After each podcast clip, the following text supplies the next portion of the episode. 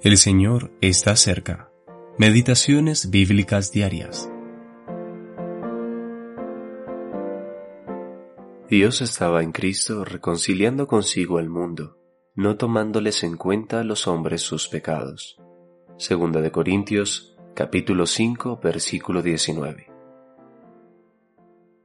Los efectos de la reconciliación.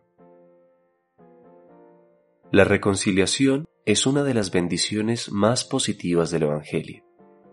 La reconciliación con Dios es necesaria a causa de la esclavitud que causó el pecado, y uno de los efectos más graves del pecado es la forma en que nos alejó de Dios.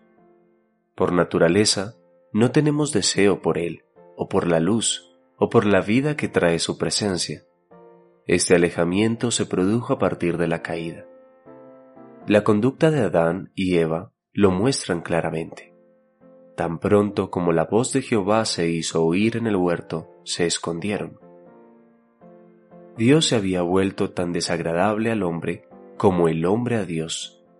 Pero debemos marcar cuidadosamente una diferencia. Nuestro alejamiento no era solamente en vida, sino también en corazón.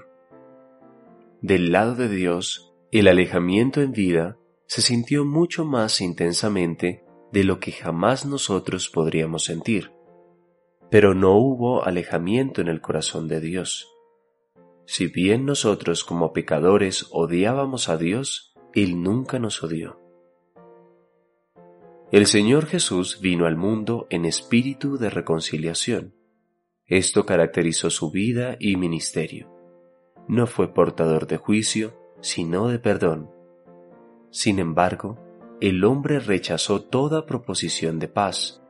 No había necesidad alguna de que su corazón se volviera a nuestro favor, pero sí existía una completa necesidad de que nuestros corazones se volvieran a Él. Todo lo que concernía a nosotros era detestable a Dios y merecía el juicio divino. Sin embargo, todo esto fue juzgado en la muerte de Cristo, como fruto de la reconciliación, nosotros permanecemos en perfecta aceptación delante de Él. Nos hizo aceptos en el amado. Efesios capítulo 1 versículo 6. La aceptación de Cristo es la medida de la nuestra. Nuestros pensamientos hacia Dios han sido modificados. La enemistad que precedentemente llenaba nuestros corazones es quitada y nos gozamos en Él. Ahora Dios puede dirigir su mirada sobre nosotros con placer y nosotros recíprocamente podemos levantar las nuestras con amor hacia Él.